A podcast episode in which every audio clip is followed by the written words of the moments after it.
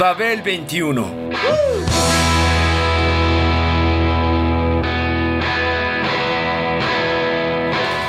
El rock de hoy.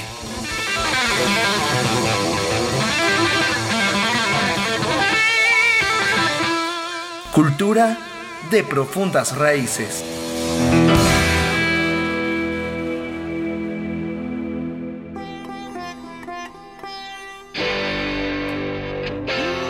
Corner Shop ha vivido esa realidad dura y cotidiana que los enfrenta con skinheads, neonazis, hooligans y políticos y partidos conservadores.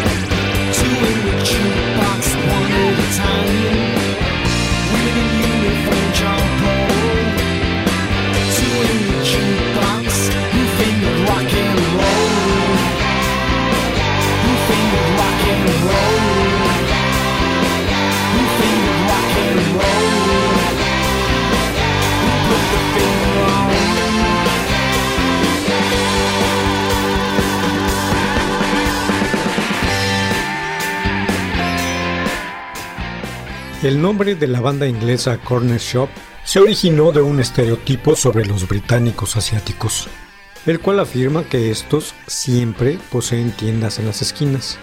En tal cliché hay un obvio racismo, sustentado en la idiosincrasia discriminatoria producto del pasado colonial británico, misma con la que han tenido que vivir los inmigrantes indios y sus descendientes, al igual que otras etnias, como la pakistaní o la caribeña, por ejemplo.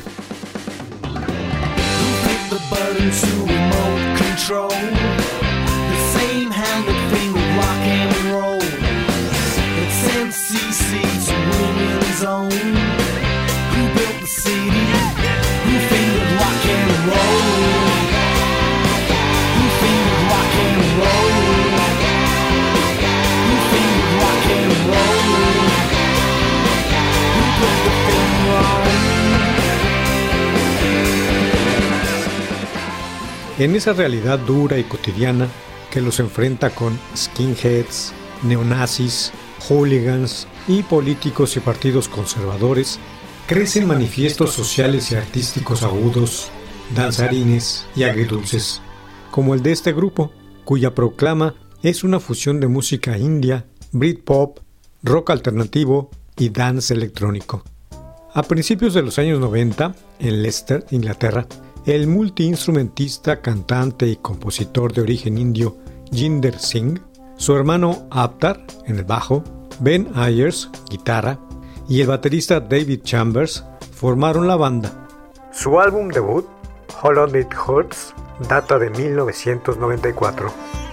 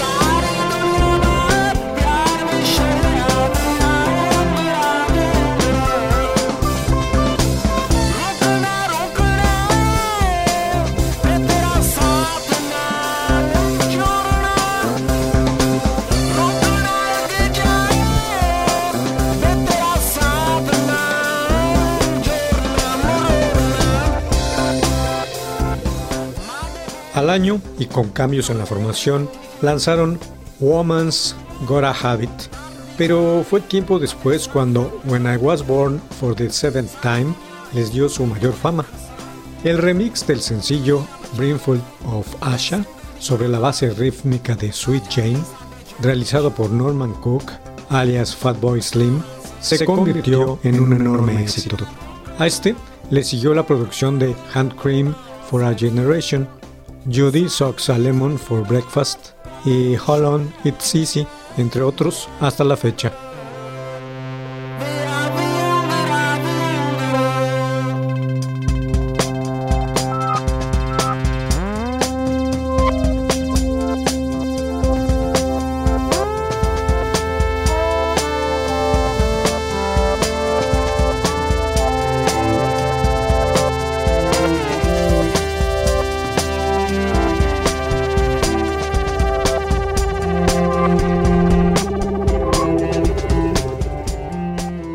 Intérpretes de música indie han encontrado tres maneras de producir una forma artística contemporánea, viable y en contacto con los escuchas en general.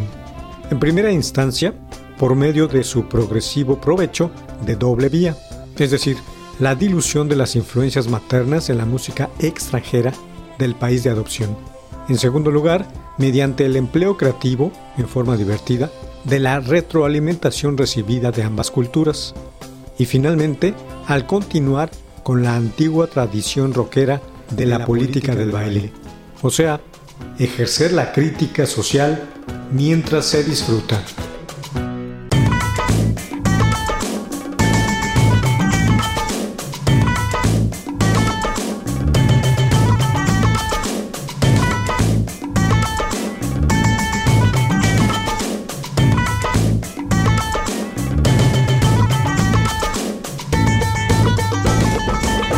the bond, bond, bond.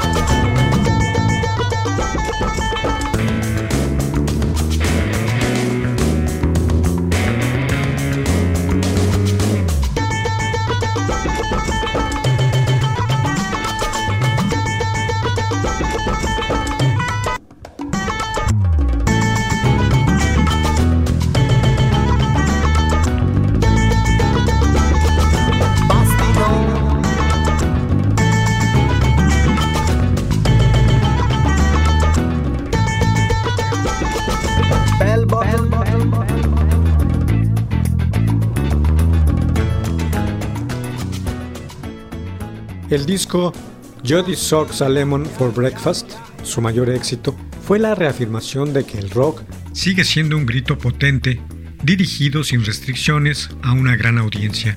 Ese grito que ha contribuido más a rehacer la identidad británica que cualquier otra forma artística o secular. El rock británico siempre ha sido una mezcla en todos los sentidos.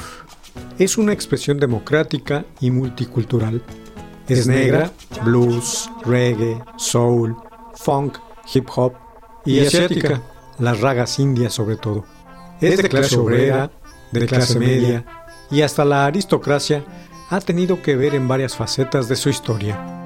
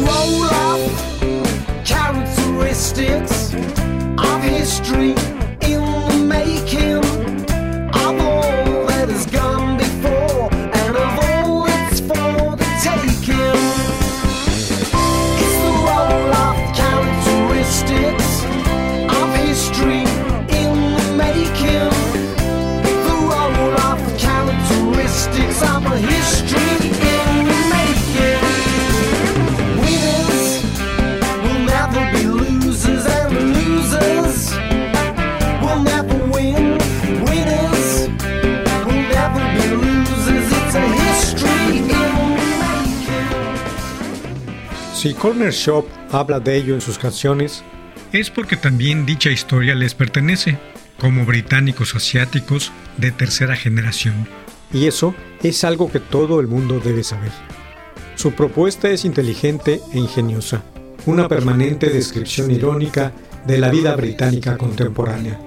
Y por ello, citan en sus melodías tanto a los Beatles como a T-Rex, los Kings o los Rolling Stones, raíces comunes para todos los músicos y subgéneros nacidos en la Gran Bretaña.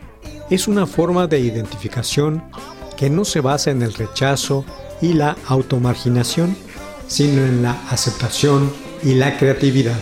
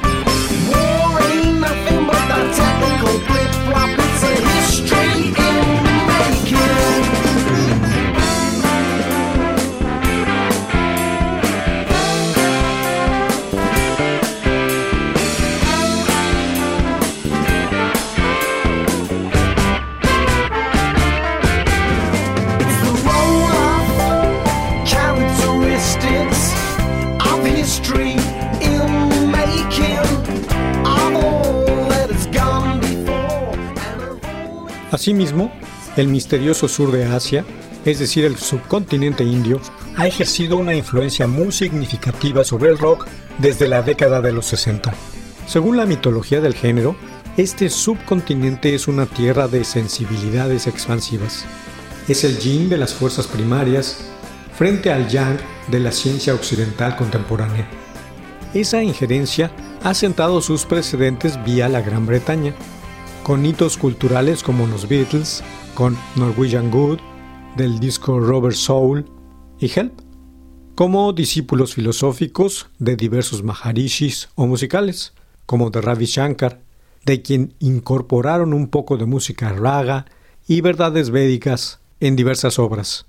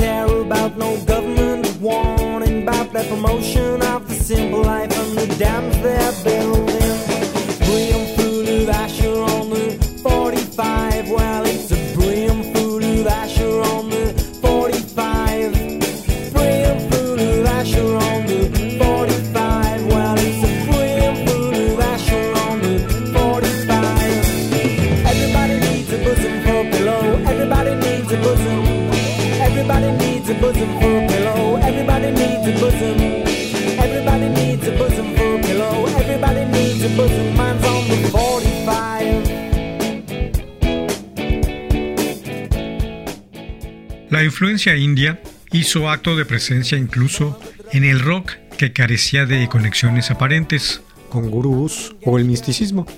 El grupo Echo and the Bunnymen, convertido en algo tan poco exótico como la sombría penumbra romántica, utilizó el sonido raga en su mejor canción, The Cutter, y por supuesto, los Rolling Stones incluyeron el toque indio con el uso de la cítara en el seminal tema Painted Black y en grandes partes de Their Satanic Majesty's Request.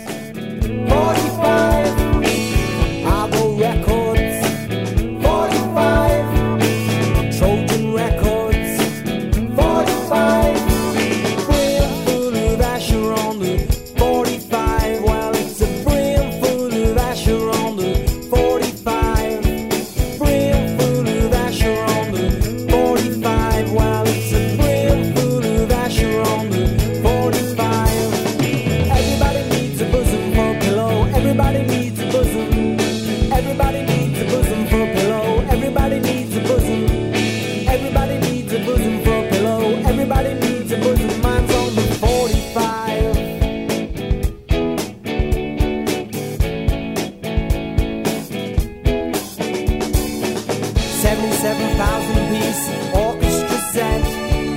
Everybody needs a bosom.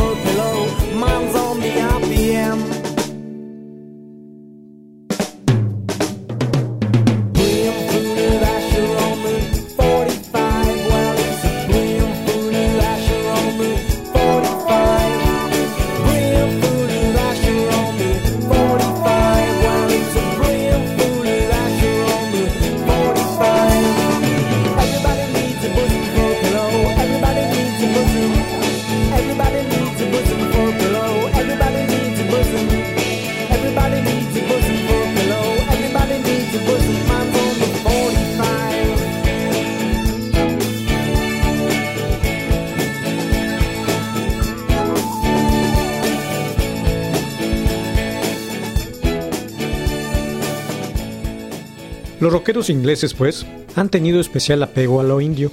Por su parte, los británicos, originarios de las Indias Orientales, conforman más del 20% de la población inglesa.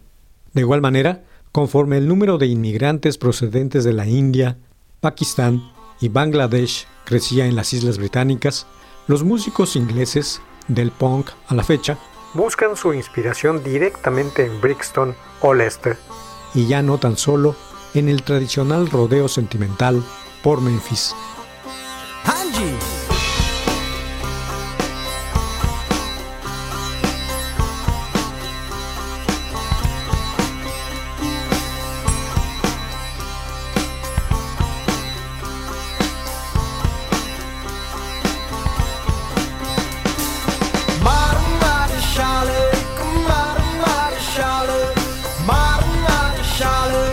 Charlotte.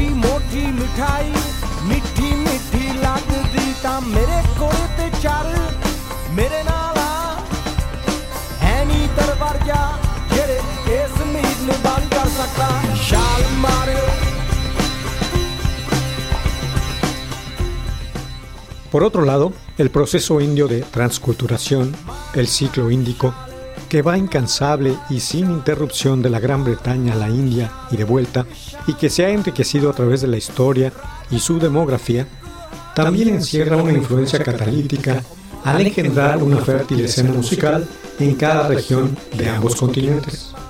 A fin de cuentas, el rock no es un arte de formas fijas, sino de inflexiones que se producen a base de modelos remotos y en el ámbito de las grandes urbes.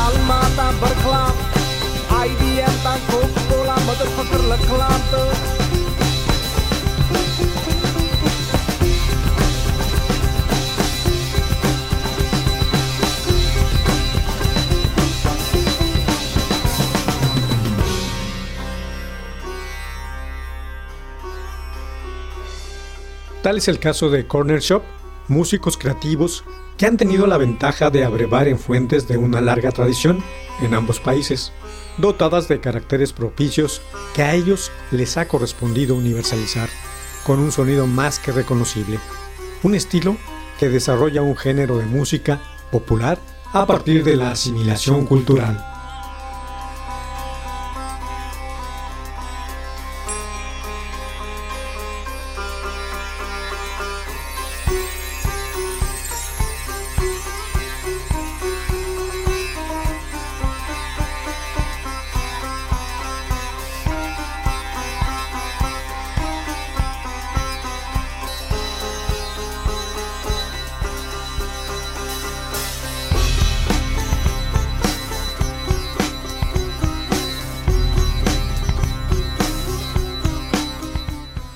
Babel 21, el rock de hoy. Programa de Sergio Monsalvo. Equipo de producción, Pita Cortés, Hugo Enrique Sánchez y Roberto Hernández.